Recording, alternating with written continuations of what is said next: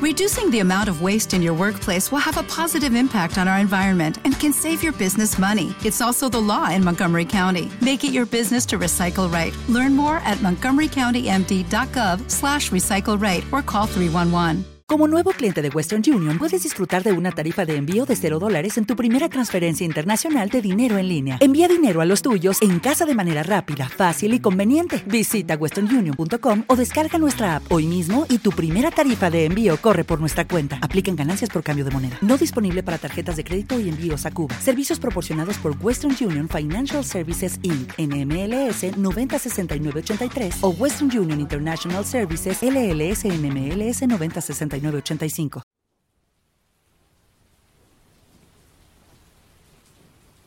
Coleccionista de ojos. Soy una persona que, al igual que muchos más, me gano mi pan de cada día dedicándome a ser vendedor ambulante. Vivo en una pequeña colonia anclada en las faldas del majestuoso cerro del Chiquihuite. Desde mi modesto hogar tengo una buena vista de esa imponente formación rocosa que se eleva por lo alto en el horizonte. A medida que el sol se asoma en el firmamento, empieza mi rutina diaria como vendedor ambulante. Cada mañana preparo mi mercancía para el día y también agarro monedas para tener para dar cambio.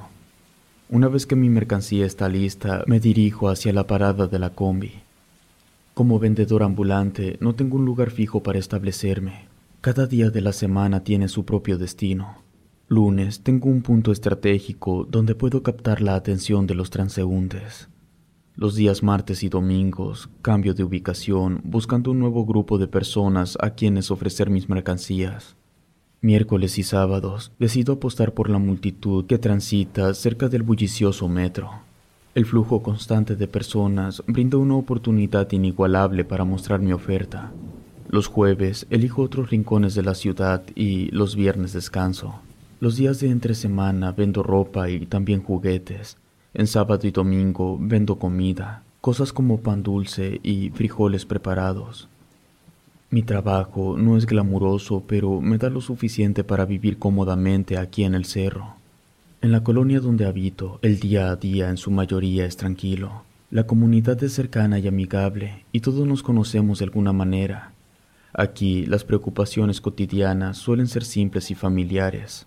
Sin embargo, sé que hay otras colonias en el cerro donde el ambiente es un poco más peligroso. La delincuencia y la violencia pueden acechar en las sombras, recordándonos que la belleza del paisaje no siempre refleja la realidad de aquellos que viven aquí. Afortunadamente, mi colonia ha mantenido un relativo grado de seguridad, al menos durante el día. Cuando cae la noche, el aire se impregna de un ambiente inquietante. Las calles se vuelven más solitarias y la iluminación es escasa.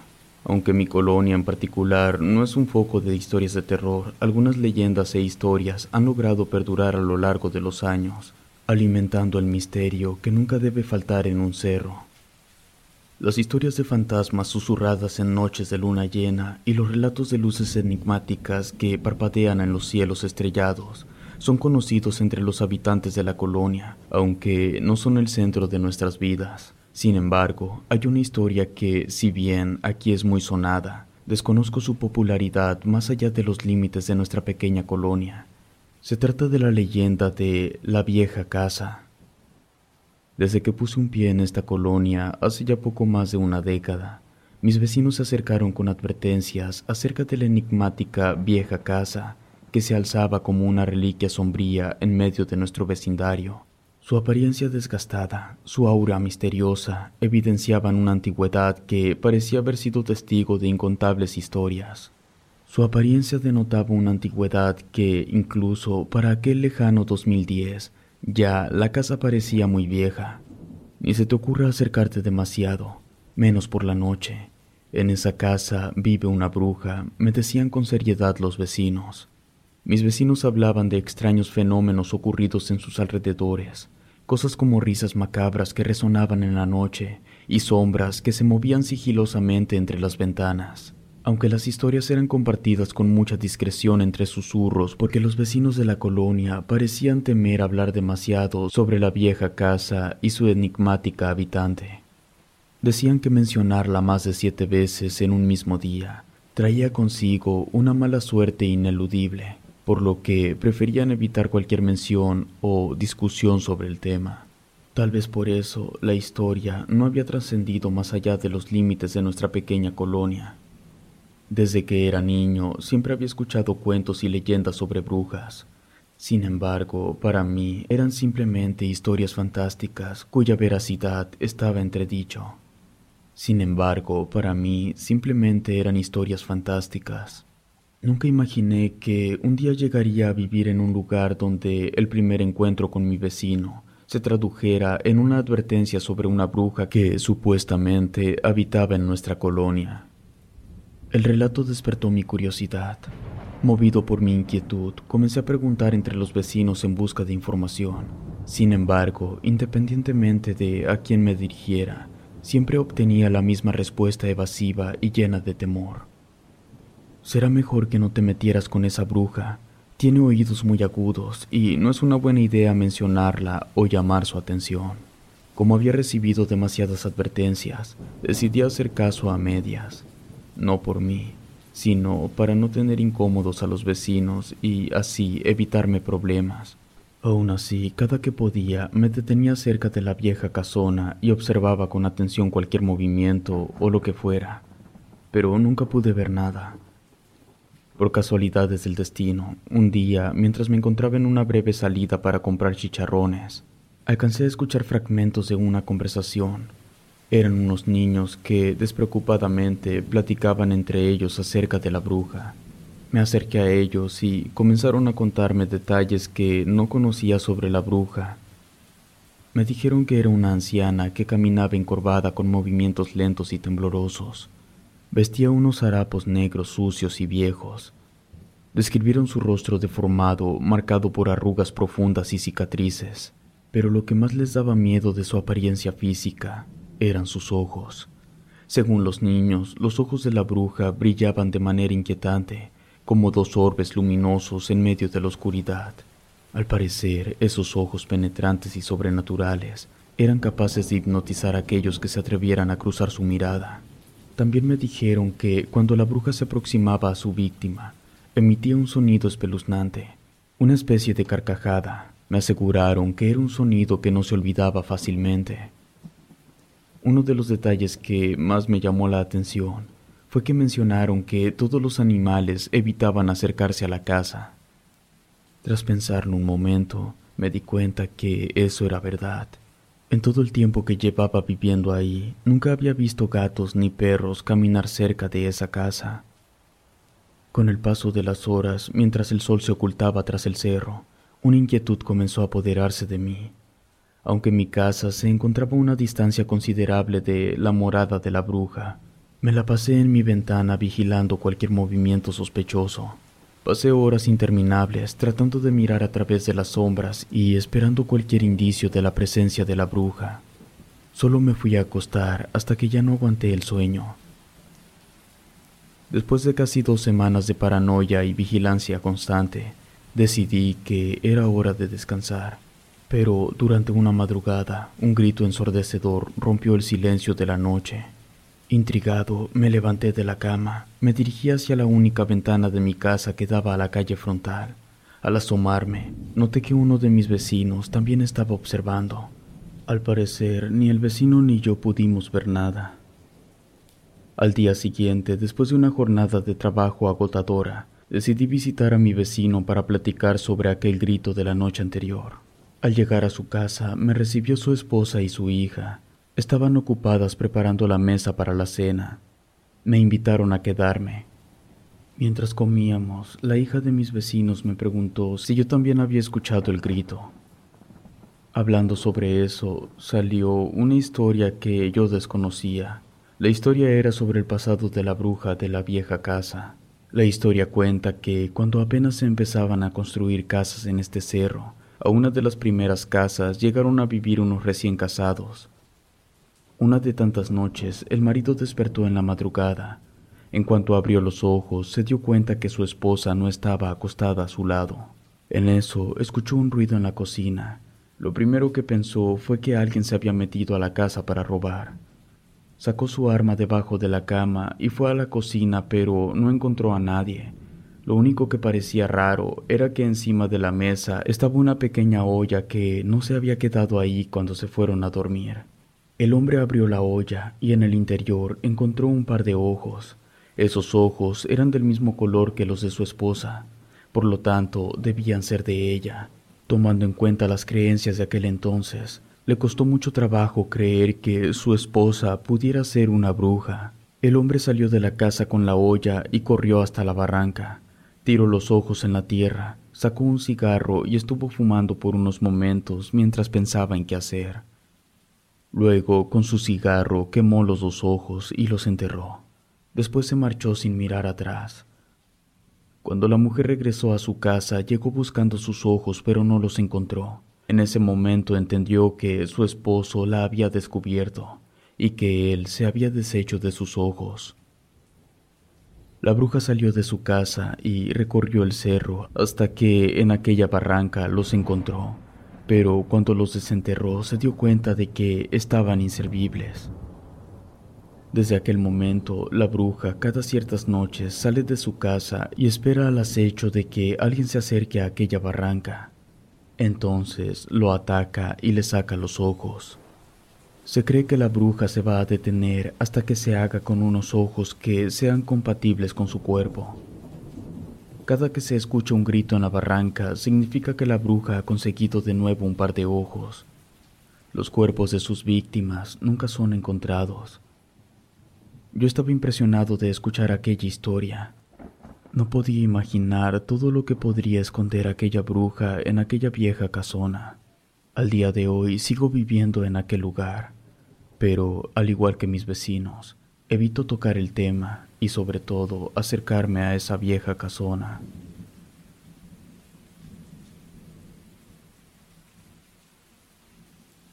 Moscas del hospital. Mi nombre es Diana y me apasiona la enfermería. Después de años de esfuerzo y dedicación, obtuve mi licenciatura en enfermería en la prestigiosa Universidad Autónoma del Estado de Hidalgo. Desde el momento en el que pisé el campus universitario, supe que había encontrado mi verdadera vocación. Una vez graduada, comencé a buscar oportunidades laborales que me permitieran aplicar mis conocimientos y brindar cuidados de calidad a quienes lo necesitaban. Aunque mi primera experiencia profesional no fue exactamente lo que esperaba, Siempre he creído que cada paso es una oportunidad para crecer y aprender. Durante los primeros años después de graduarme, tuve la oportunidad de trabajar yendo a dar prácticas en escuelas locales. Mi labor consistía en impartir charlas sobre sexualidad y control natal a adolescentes y jóvenes. Aunque era una tarea gratificante, sentía que había más por hacer. Fue entonces cuando se me presentó una oportunidad que cambiaría mi trayectoria profesional. Me ofrecieron un puesto en un centro de atención para personas mayores, específicamente en una residencia geriátrica. Acepté el empleo sabiendo que sería un ambiente enriquecedor y desafiante para desarrollar mis habilidades como enfermera. Cada día me esforzaba por hacer que las personas que estaban bajo mi cuidado se sintieran como si estuvieran en su propia casa. A medida que iba conociendo a los residentes, encontré un lazo especial con uno de ellos en particular. Este residente, el señor Francisco, era un hombre amable y carismático que había vivido una vida plena. A pesar de su avanzada edad, siempre mostraba una sonrisa en su rostro y tenía una gran vitalidad. Sin embargo, su familia se encontraba en una situación difícil. Aunque lo querían profundamente, les resultaba complicado visitarlo con regularidad, debido a que solo le sobrevivía un hijo, quien tenía un trabajo muy demandante. Pero cada que podían, iba el hijo y llevaba a los nietos. Se la pasaban todo el día con él, complaciéndolo en todo lo que el Señor quería. Me sensibilicé profundamente ante la situación de don Francisco y decidí hacer todo lo posible para brindarle compañía y cuidados adicionales. Pasaba tiempo extra con él, compartiendo conversaciones, risas y recuerdos. También procuraba que sus necesidades fueran atendidas a la brevedad siempre y cuando no se saliera de mis funciones, por supuesto. Su familia, al darse cuenta de mi compromiso y dedicación hacia su ser querido, me expresó su gratitud y confianza. Al paso de tres años, el paciente comenzó a desarrollar una condición mental que le avanzó muy rápido, y su hijo se vio obligado a trasladarlo a una institución de salud mental. El hijo sabía que el señor y yo teníamos buena química, así que me pidió si yo podía ir a trabajar a ese hospital psiquiátrico. La verdad, a mí se me complicaba porque el salario era menor, pero el hijo insistió y me dijo que él conocía al encargado del psiquiátrico y se aseguraría que me mantuvieran el sueldo que tenía ahí en el geriátrico. Con el paso de los años, el estado de salud del señor empeoró considerablemente y terminó muriendo. Cuando sucedió, el hijo se encontraba fuera del país. Yo estuve sosteniendo la mano del señor hasta que dio su último aliento. Fue muy triste para mí. Cuando el hijo regresó a México, se hizo cargo de todo. Yo en ningún momento le comenté que yo había estado con su padre, pero el encargado del lugar se lo dijo. El hijo me dijo que le pidiera lo que fuera, que el no haber dejado solo a su padre en sus últimos momentos era algo invaluable. Al principio me negué, pero él insistió. Entonces le comenté que yo vivía en el cerro del Chiquihuite y que me ayudaría mucho si pudiera ayudarme a que me transfirieran a un hospital de por ahí. Él movió sus influencias y se logró, y desde entonces hasta hoy he trabajado en un hospital que queda relativamente cerca de mi casa. Para evitar problemas, no diré el nombre. Ya había estado en un hospital durante las prácticas. Sin embargo, habían pasado tantos años que ya no recordaba que el ambiente de un hospital es más pesado que el de otros establecimientos del sector salud. En los hospitales hay gente que muere todos los días. No siempre son los pacientes que te tocan atender a ti, pero siempre muere alguien. Sin embargo, este hospital me recibió con una situación bastante enigmática y ciertamente inquietante. Cabe aclarar que solo se daba durante las noches, y yo me di cuenta de lo que sucedía la primera vez que me tocó hacer guardia nocturna. Esto ocurría en la unidad de cuidados intensivos y de emergencias, y era que aparecían moscas grandes y verdes, de las panteoneras, a veces una y algunas veces podrían ser hasta tres moscas. Yo no era la única que sabía de las moscas, había varios, como muchos sabrán, esos insectos están relacionados con la muerte. Lo que hacían las moscas en el hospital era que se posaban sobre el cuerpo de algún paciente. No importaba que nosotros intentáramos alejarlas, las moscas persistían y solamente se iban hasta que ellas querían. Lo que pasaba después era que el paciente moría antes de que pasaran 24 horas. Al principio, independientemente de lo que decían las compañeras, yo traté de atribuir ese fenómeno a meras coincidencias o a la presencia de alimentos descompuestos en esas dos áreas. Sin embargo, con el pasar del tiempo, me fue imposible ignorar otro factor que hacía evidente que aquella situación no era obra de casualidad, ya no solo porque los pacientes que eran visitados por las moscas siempre morían, sino porque las moscas únicamente aparecían cuando la luna estaba en sus fases de cuarto creciente y cuarto menguante. Era como si estuvieran conectadas con alguna fuerza astral. Aún y con todo eso, cada que me volvía a tocar el turno de guardia, yo buscaba cualquier oportunidad de descartar el factor sobrenatural en lo relacionado con lo de las moscas panteoneras. Hubo una ocasión en particular que estuve a punto de desestimar la idea de que las moscas en realidad representaran algo más que simples insectos. Recuerdo claramente el caso de un paciente que estaba en vías de recuperación. Estábamos a punto de darle de alta. Seguía en una camilla del área de urgencias, pero solo porque no teníamos a dónde más moverlo. Su salud en realidad ya no estaba bajo ningún riesgo. Yo vi cómo las moscas panteoneras se acercaron y se pusieron a revolotear a su alrededor. En mi mente dije que eso ya comprobaba que todo había sido mera casualidad, porque ese paciente estaba bien, no iba a morir. El problema fue al día siguiente. Al regresar al trabajo me enteré de que el paciente, cuyo estado de salud no estaba ni cerca de ser delicado, había muerto unas cuantas horas después de que había terminado mi turno. Una compañera enfermera me comentó que las últimas palabras del paciente fueron, puedo oír moscas zumbando en mis orejas. Después del fallecimiento del paciente anterior, tanto a mí como a mis compañeras y al resto del personal que habíamos notado la presencia de las moscas, nos quedó claro que algo estaba pasando. Al pasar unas semanas, llegó el turno de hacer guardia nuevamente. La primera noche de mi guardia estaba siendo relativamente tranquila, hasta que llegó un paciente llamado Eduardo. Era un hombre mayor que había sido víctima de un asalto brutal. Para robarle el dinero, su agresor lo había apuñalado en la cara con un destornillador. Aunque como enfermera había visto heridas ocasionadas por objetos punzocortantes en brazos, piernas y torsos, Nunca antes me había enfrentado a una herida de ese tipo en la zona del rostro. Era impactante ver cómo el destornillador había dejado su huella en la piel de Eduardo, creando una herida abierta y sangrante. Mientras atendíamos al señor Eduardo, no pudimos evitar notar el momento que llegaron dos moscas panteoneras. Revoloteaban alrededor del paciente, zumbando de tal forma que parecían anunciar un destino sombrío. A pesar de que el paciente estaba consciente y parecía estable, las moscas se posaron sobre su herida, como si supieran que su tiempo estaba llegando a su fin. Rápidamente las quitamos y pusimos un poco de suero fisiológico.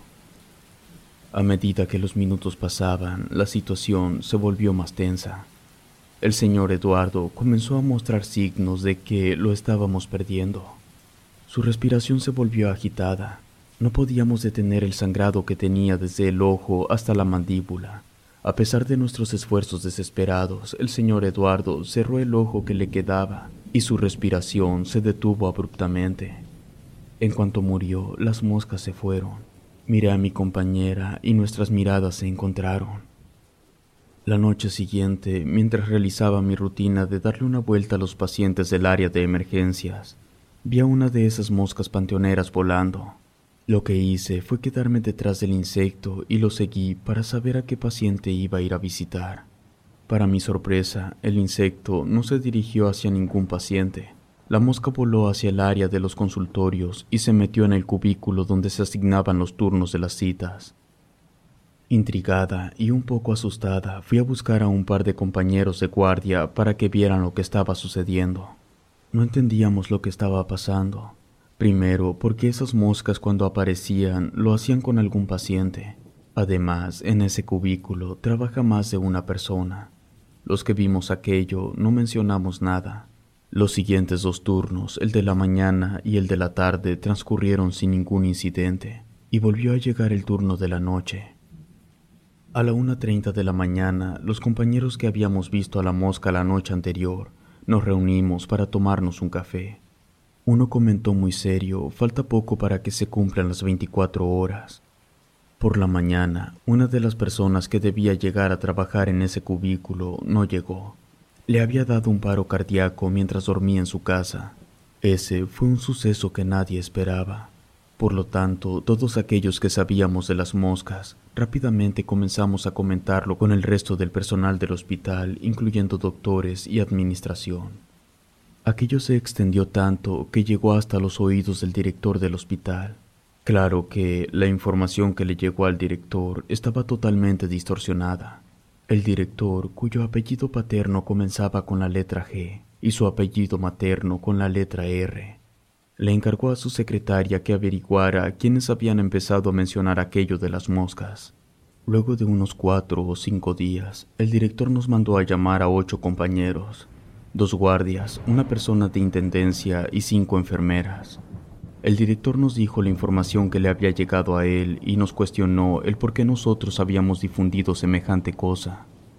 A él lo que le habían dicho era que existía el rumor de que en algún lugar del hospital había un nido de moscas y que varios pacientes habían muerto por culpa del contacto con las moscas. Lo primero que hicimos fue aclararle. Le explicamos lo que en verdad estaba pasando pero él igual seguía molesto. Dijo que nosotros recibíamos un sueldo para realizar ciertas labores y que debíamos invertir nuestro tiempo en cumplir esas labores en lugar de ponernos a inventar cosas. Yo me enojé un poco. Le aclaré que no estábamos inventando nada. Lo que estaba pasando con las moscas panteoneras era real y que si no nos creía podía quedarse una noche a comprobarlo por su propia cuenta. Era evidente que el director no se iba a quedar a hacer guardia, pero yo se lo dije en un arranque porque me estaba llamando mentirosa. y eso es algo que no le tolero a nadie, ni siquiera a mis padres. El director nos advirtió que si no encontrábamos la forma de acabar con ese rumor perderíamos nuestros trabajos. En ese momento interfirieron los dos guardias. Ellos le dijeron que no trabajaban para el hospital, que como mucho su empresa los transferiría a otro sitio, pero que eso les daba exactamente igual. Además, también le dejaron en claro que lo de las moscas sí estaba sucediendo, y que si revisaba las bitácoras de ellos y de los guardias que hubieran estado alguna noche en la que muriera un paciente durante los últimos ocho meses, se daría cuenta que más de uno había hecho la anotación de las moscas. El director mandó traer una de las bitácoras y ahí pudo comprobar que los guardias le estaban diciendo la verdad. En ese momento, el director se quedó callado por unos segundos. Luego nos dijo que a él no le importaba si era verdad o no, que no quería volver a enterarse que nosotros estuviéramos hablando del tema, y que si llegaba a tener problemas con sus superiores por culpa de nosotros, él se aseguraría que nadie en el estado nos contratara ni para limpiar los baños. Nadie quería perder su trabajo, así que, aunque el extraño fenómeno de las moscas en el hospital siguió sucediendo, nosotros ocho optamos por ignorarlo y le hicimos la sugerencia a los demás compañeros a los que les iba tocando el turno de la noche que también fingieran que nada estaba pasando. Aquello de las moscas se siguió dando por nueve meses más, hasta que una noche simplemente ya no ocurrió, y desde entonces hasta la fecha no ha vuelto a suceder y eso que ya han pasado varios años. Nadie sabe exactamente por qué aquel fenómeno empezó a suceder, ni tampoco nadie tiene idea de por qué se detuvo. Lo último que me queda por comentar es que he tenido algunas charlas con amigas enfermeras que trabajan en otros hospitales, y más de una me ha comentado que en el lugar que ellas trabajan también aparecen moscas que predicen la muerte de los pacientes.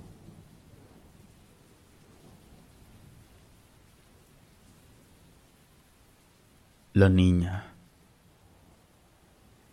Hace años vivía en el cerro del Chiquihuite. El día a día transcurría de manera común y corriente, hasta que una tragedia inesperada sacudió nuestras vidas. Recuerdo vívidamente aquel día soleado cuando nos llegó la noticia de la desaparición de la pequeña Sofía, la hija de nuestro vecino. La noticia se propagó rápidamente entre los vecinos. El señor, un hombre del que todos podíamos decir cosas buenas, Tocó puerta por puerta buscando a su hija. La angustia y la preocupación se reflejaban en sus ojos, mientras su voz temblorosa imploraba por cualquier información que pudiera llevarlo hasta ella. El señor criaba solo a su hija porque su mujer había fallecido durante el parto. El señor, con el corazón en la mano, recorrió incansablemente cada rincón de la colonia en busca de la niña. Dos días pasaron sin noticias y la esperanza comenzó a desvanecerse en el aire. Sin embargo, un grupo de voluntarios conmovidos por la situación decidimos unirnos y brindar nuestro apoyo al vecino. La incertidumbre nos acompañaba en cada paso, pero la posibilidad de encontrar alguna pista que nos condujera a Sofía nos impulsaba a seguir adelante. Buscábamos cualquier indicio, desde prendas de vestir hasta huellas en el suelo, los minutos se transformaron en horas y las horas en días. Nuestros esfuerzos parecían en vano. Fue entonces cuando uno de los voluntarios avistó algo en el fondo de una barranca profunda y cubierta de maleza. Corrimos hacia ese punto, y allí entre la oscuridad y el silencio yacían parte de los restos de la pequeña Sofía. Era uno de sus pies, Sabíamos que era de ella porque todavía llevaba puesto el tenis rosa que su padre había dicho.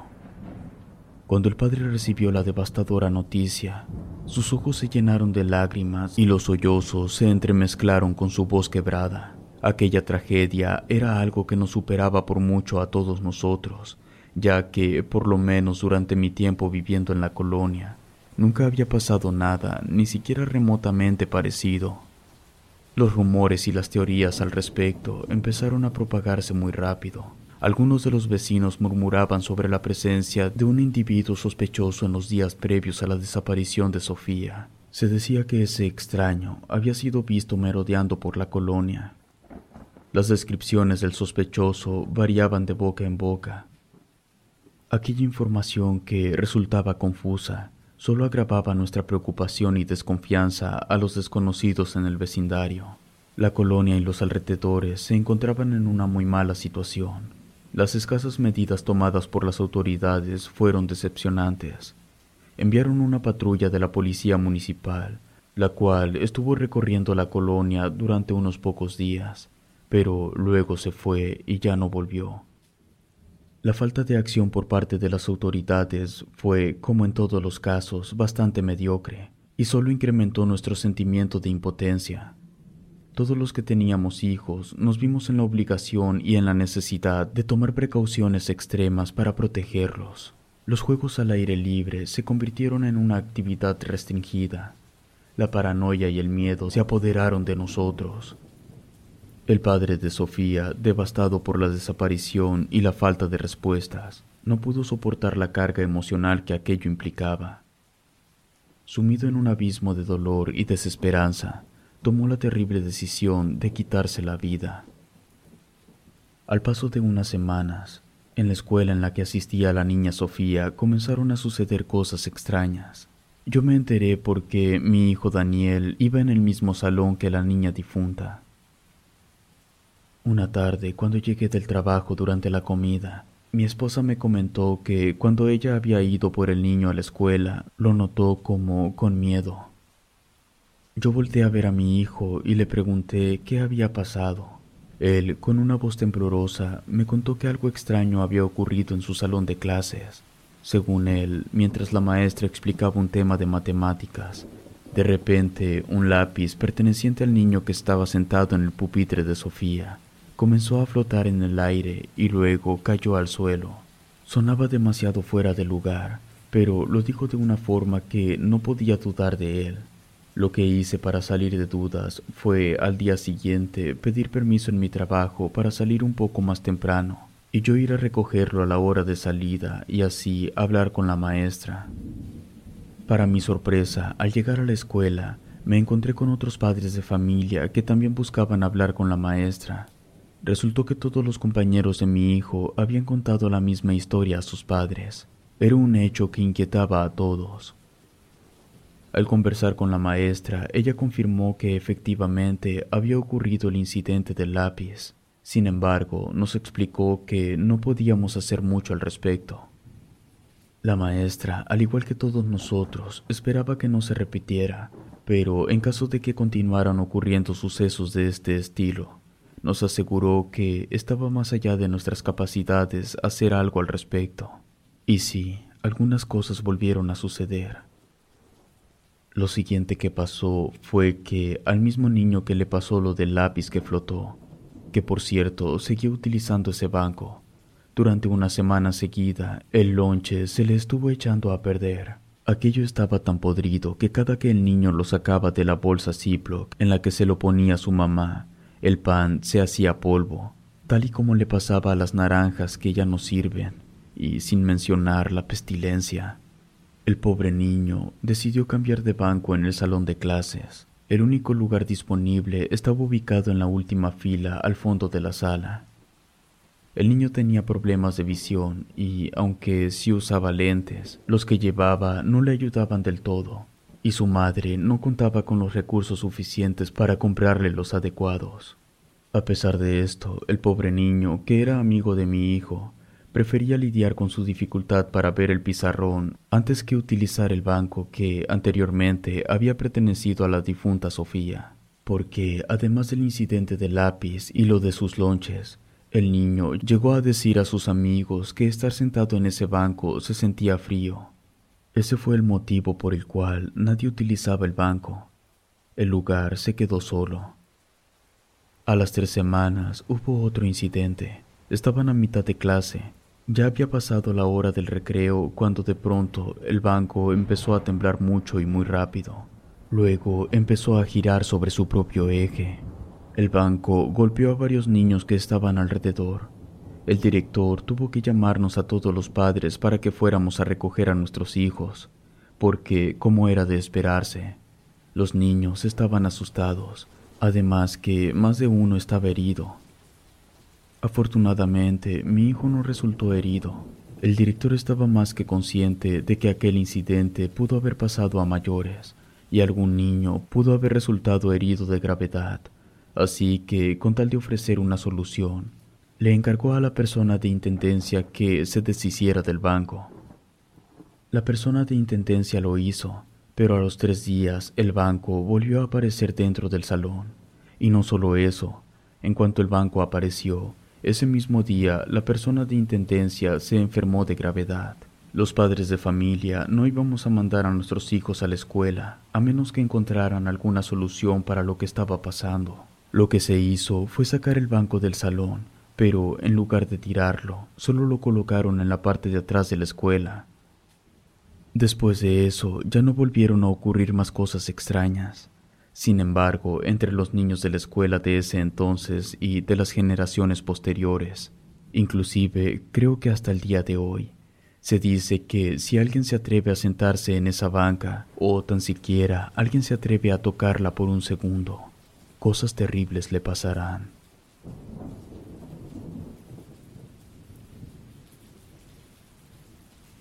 La secta. Soy parte del equipo de la Comisión de Personas Desaparecidas del Estado de México, un puesto que me fue asignado por la Fiscalía General de Justicia de la Ciudad de México. Nuestra labor es amplia, pero se centra en cuatro aspectos fundamentales. En primer lugar, tenemos la responsabilidad de coordinar las acciones de búsqueda. Para ello, obtenemos previa autorización del órgano nacional al que rendimos cuentas. Esta tarea implica mantener una muy estrecha colaboración con las autoridades competentes. Las diversas organizaciones de la sociedad civil y los familiares de las personas desaparecidas buscamos establecer un enfoque conjunto y efectivo que nos permita maximizar nuestros esfuerzos en la búsqueda de personas.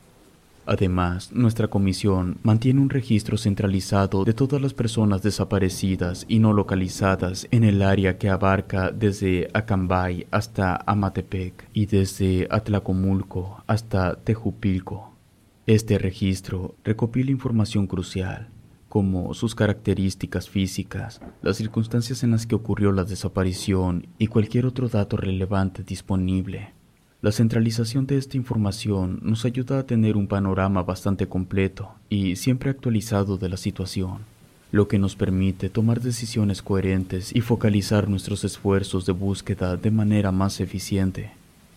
Otra tarea importante que llevamos a cabo es la difusión de información. Utilizamos diferentes medios y canales para difundir detalles relevantes sobre las personas desaparecidas con el objetivo de obtener pistas o cualquier tipo de información que pueda ayudarnos a localizarlas. Esto implica la colaboración con los medios de comunicación, la publicación en redes sociales y la distribución de folletos en lugares estratégicos. Buscamos llegar a la mayor cantidad de personas posibles y fomentar la participación ciudadana en la búsqueda de personas desaparecidas. Por último, brindamos apoyo y asesoramiento a los familiares de las personas desaparecidas, como miembro de la Comisión de Personas Desaparecidas, trabajo con dedicación y compromiso para abordar esta problemática y buscar justicia a las familias. Ahora quiero entrar de lleno en materia.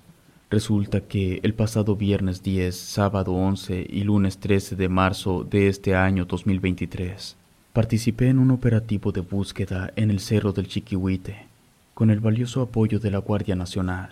Este cerro se ha convertido en un área de especial interés en nuestros esfuerzos por encontrar personas desaparecidas. Durante el barrido realizado en esos días, nuestros equipos hicieron un descubrimiento. Encontramos fragmentos de una mano, tres vértebras, varias costillas, dientes y pedazos de cráneo dispersos por el terreno. Es importante destacar que, lamentablemente, cada día se encuentran restos humanos en algún rincón de los extensos 22.000 kilómetros cuadrados que abarca el Estado de México. Es una realidad que muchas veces se intenta minimizar. En ese contexto, los hallazgos realizados durante la segunda semana de marzo podrían parecer cualquier otro caso. Sin embargo, hay un elemento que le da un contexto diferente a este descubrimiento.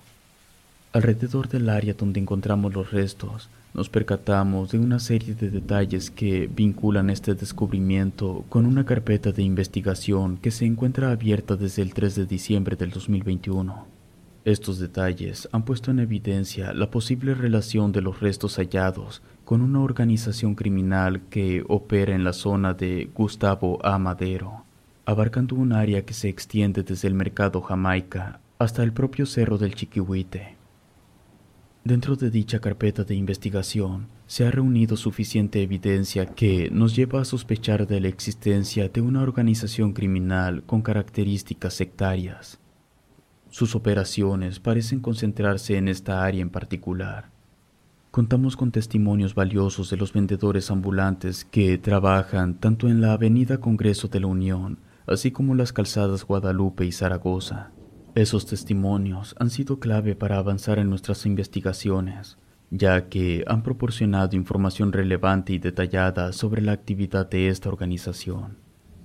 Según los relatos de los vendedores ambulantes, más de 10 ciudadanos han sido víctimas de raptos, siendo forzados a subir a un vehículo Nissan Versa de color blanco. Estos testimonios nos han permitido trazar un patrón de conducta y movimientos de la organización criminal.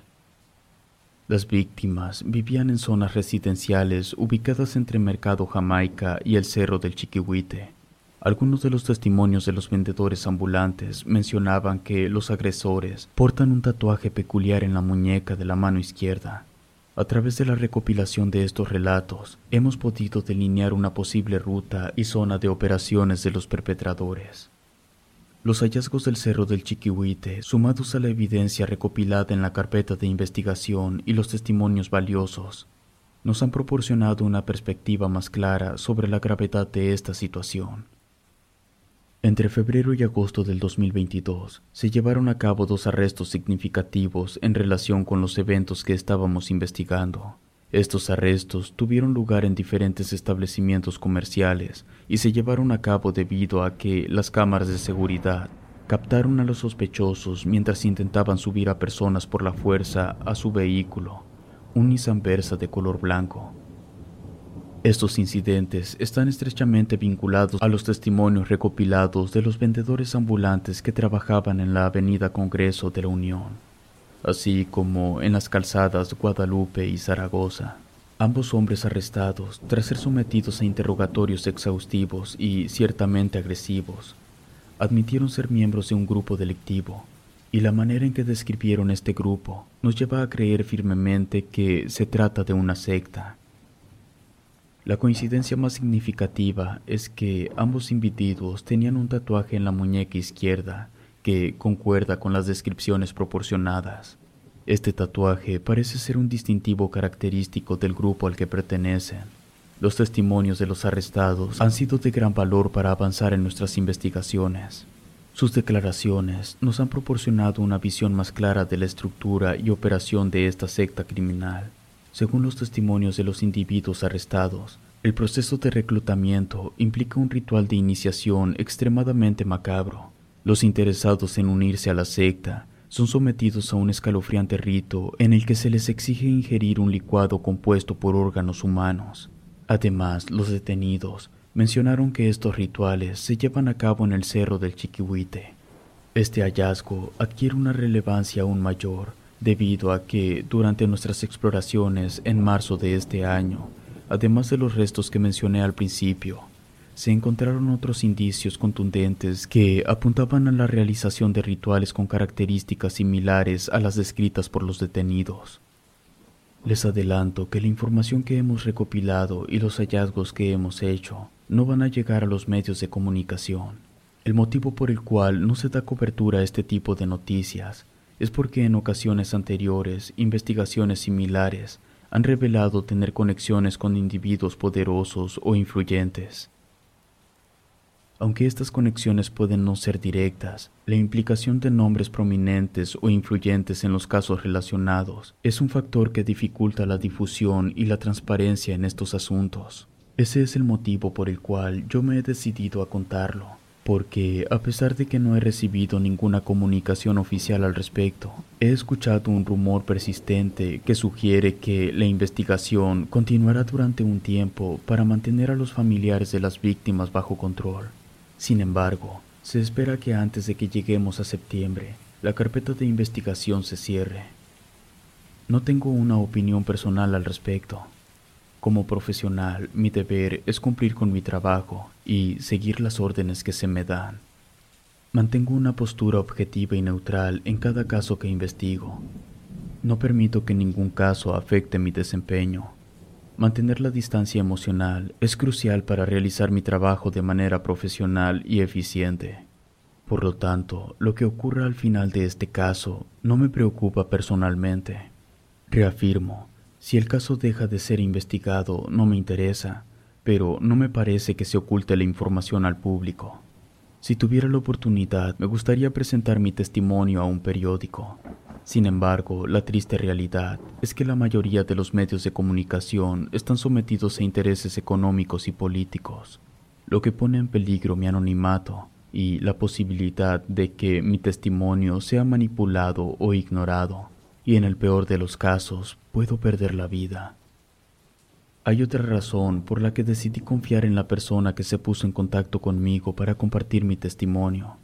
Ya he colaborado anteriormente en la investigación del caso El Cerro de la Estrella, y esa experiencia me ha dado cierta confianza en que pueda haber individuos dispuestos a buscar la verdad y hacerla pública sin comprometer a las fuentes. Por eso es que he decidido colaborar nuevamente en esta ocasión. Ya para concluir, quiero mencionar algo que es crucial para entender la peligrosidad y el alcance de la presunta secta. El primer sujeto, después de colaborar amablemente, fue enviado al reclusorio preventivo Varonil Norte, que está entre Alnepantla. No duró vivo ni siquiera 24 horas. Alguien lo mandó a matar. Suponemos que fue la secta. Cuando el segundo sujeto iba a ser ingresado, se tomó la decisión de mandarlo a Ixtapalapa, al reclusorio oriente, para evitar que lo mataran, pero tuvo el mismo destino. Relatos escritos y adaptados por Ramiro Contreras.